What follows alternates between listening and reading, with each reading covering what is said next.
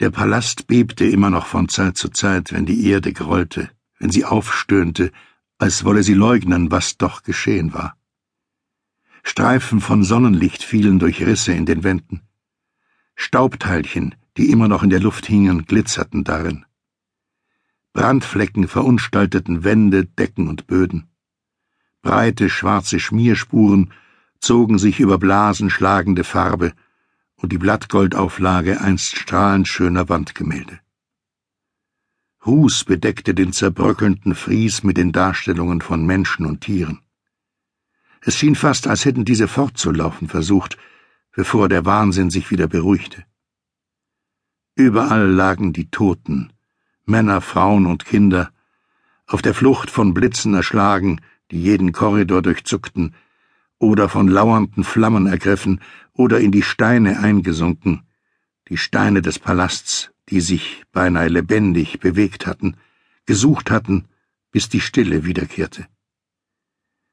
In fremdartig anmutendem Gegensatz dazu standen die farbigen Wandbehänge und Gemälde, alles Meisterwerke, die völlig unbeschädigt dahingen, außer an Stellen, wo die sich einwölbenden Mauern sie beiseite geschoben hatten. Kunstvoll geschnitzte Möbel, mit Gold und Elfenbein eingelegt, standen unberührt, und nur wenige waren umgestürzt, als die Böden sich aufgebäumt hatten. Der Wahnsinn hatte auf das Herz gezielt und Unwichtiges übersehen. Louis Terrin Tellermann schritt durch den Palast, und wenn sich die Erde aufbäumte, hielt er doch das Gleichgewicht. Iljena, meine Liebste, wo bist du? Der Saum seines blassgrauen Umhangs schleifte durch Blut, als er über die Leiche einer Frau sprang, deren goldblonde Schönheit vom Schrecken der letzten Momente ihres Lebens zerstört worden war. Ihre aufgerissenen Augen waren in ungläubigem Staunen erstarrt. Wo bist du, geliebte Frau? Wo verbergt ihr euch alle? Sein Blick erspähte das eigene Abbild in einem Spiegel, der schief an einer aufgeworfenen Marmorwand baumelte. Seine kostbare Kleidung, grau und golden und purpurfarben, aus fein gewebten Tuchen, die Händler von jenseits des Weltmeeres mitgebracht hatten, war nun zerrissen und schmutzig und genau wie sein Haar und seine Haut von einer dicken Staubschicht bedeckt.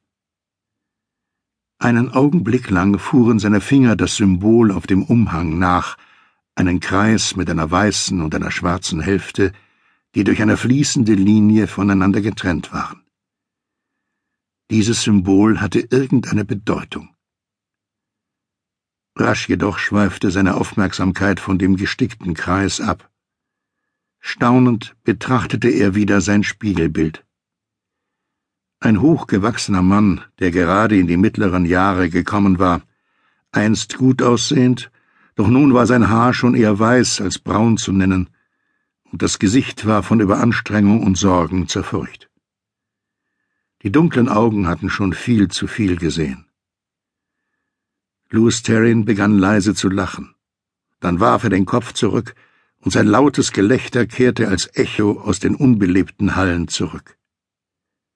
Eliena, meine Liebste, komm zu mir, mein Weib. Das musst du sehen. Hinter ihm schimmerte die Luft, floss in Wellen ineinander und gebar aus diesem Wirbel einen Mann, der sich umsah und dabei kurz den Mund vor Ekel verzog. Er war nicht so groß wie Louis Terrin und ganz in Schwarz gekleidet. Nur der schneeweiße Spitzenkragen um den Hals und der silberne Zierrat an den oben umgeschlagenen hüfthohen Stiefeln stachen aus dem Schwarz hervor.